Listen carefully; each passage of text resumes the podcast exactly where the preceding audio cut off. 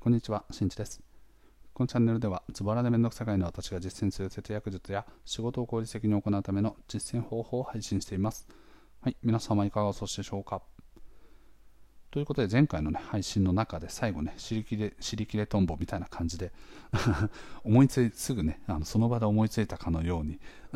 終わりました。はい、朝活のすすめというお話を今回はしていきたいと思います。僕自身もですね、約2、3ヶ月ぐらいかな、くらい、えっと、朝活をしておりました。でその時のね、あのこいい効果だったりとか、僕が意識してやっていたこと、そして何をやっていたかについてお話をしていきたいと思います。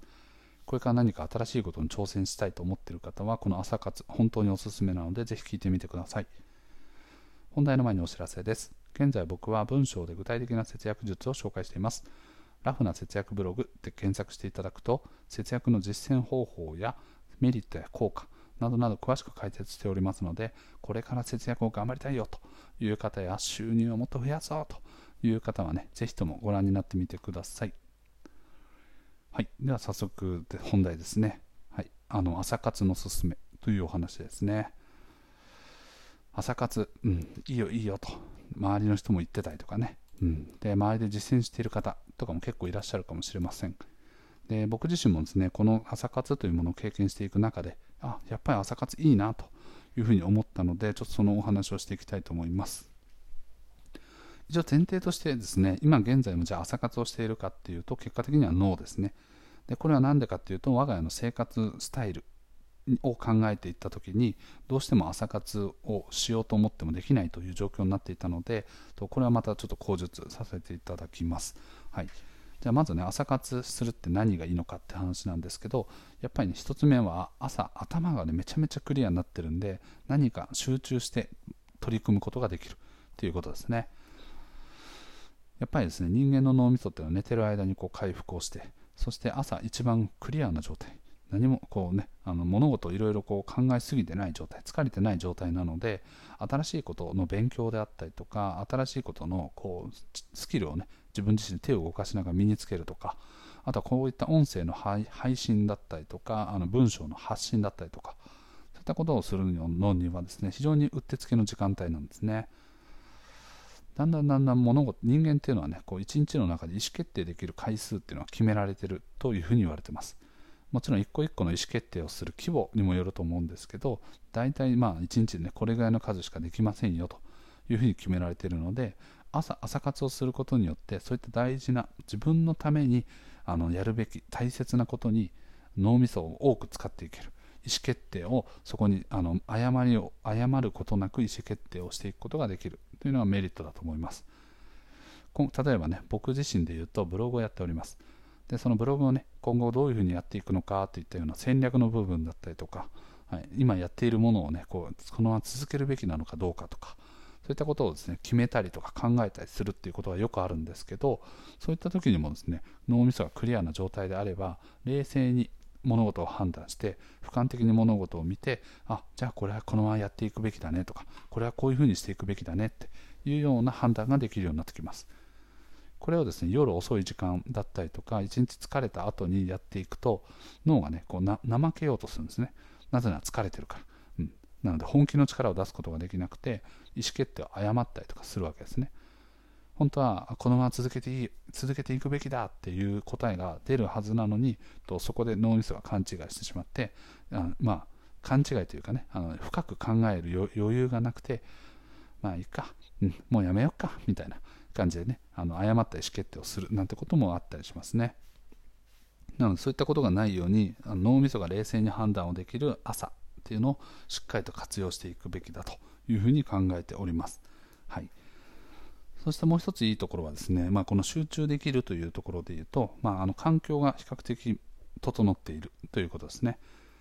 日中だったりとか夜とかだったりすると例えばね街に人が多く繰り出したりとかあの住んでる場所にもよると思うんですけど人の会話だったりとか物物音っていうのがね比較的どんどんどんどん時間が経つにつれて多くなってくるんですね。ですけど朝ってあの割とね起きている人が少なかったりすると物音があんまりしないのですごく静かな中で作業したりできます。なので結果的にはね集中できる環境っていうのが作られるという形になっております。はい。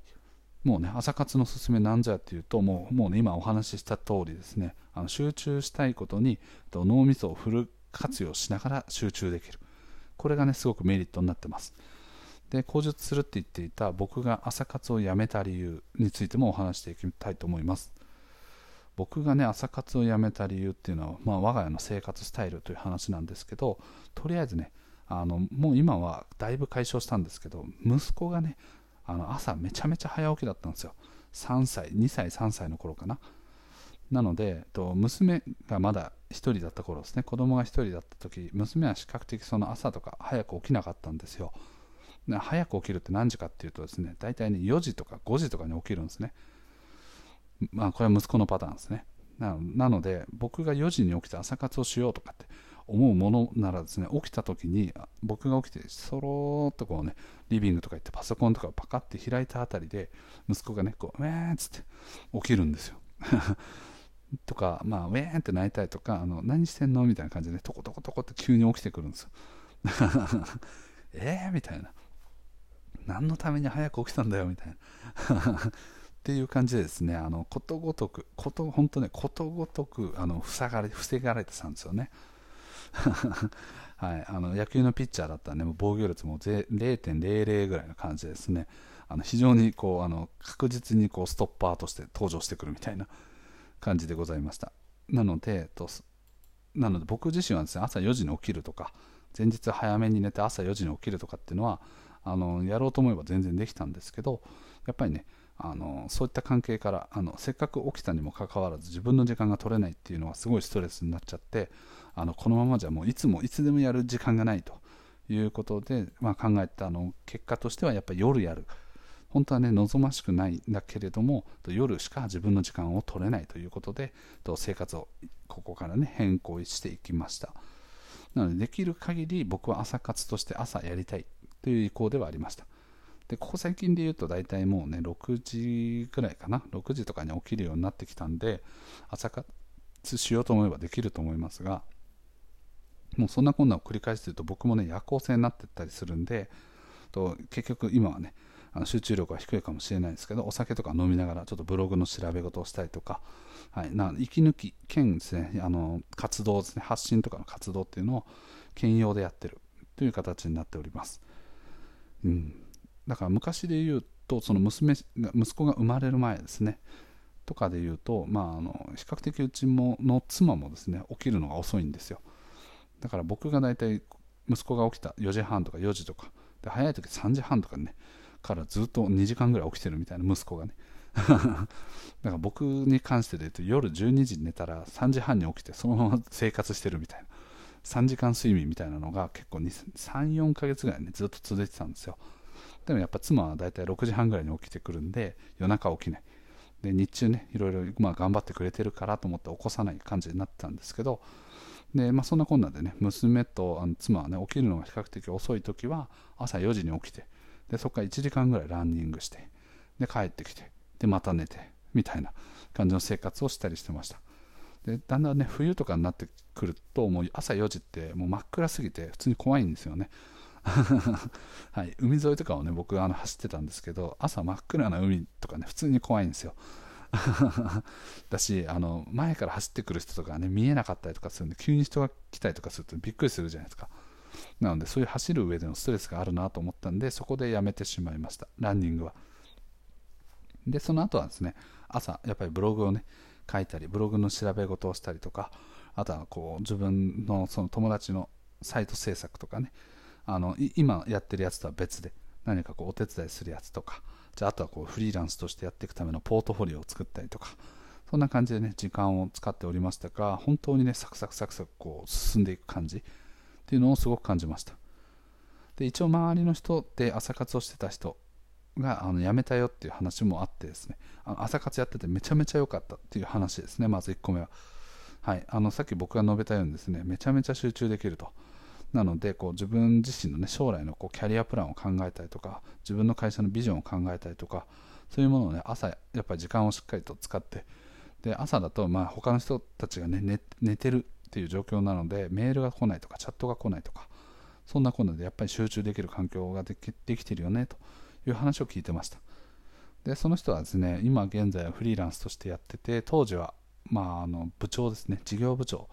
をやっていたのでかなり多忙を極めてたんですけど朝活いいよというふうに言っておりました。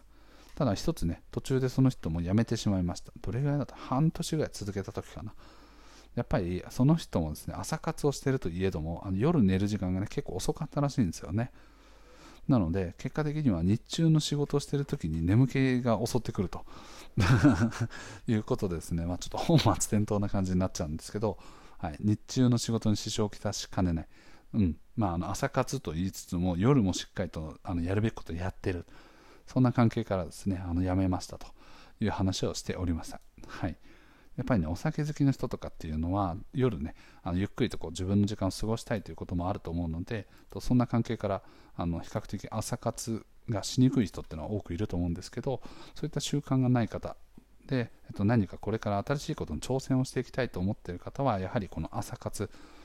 ね、習慣化していくと非常にいいと思います。はい、僕自身もこう過去に、ね、体験していく中で、やはりこうこれを習慣、当たり前にしていくことができるとあのすごくこうクリアな状態でできるなと思ってでその時はねあのブログの記事とかもあの更新頻度とかすごい高かったりとか、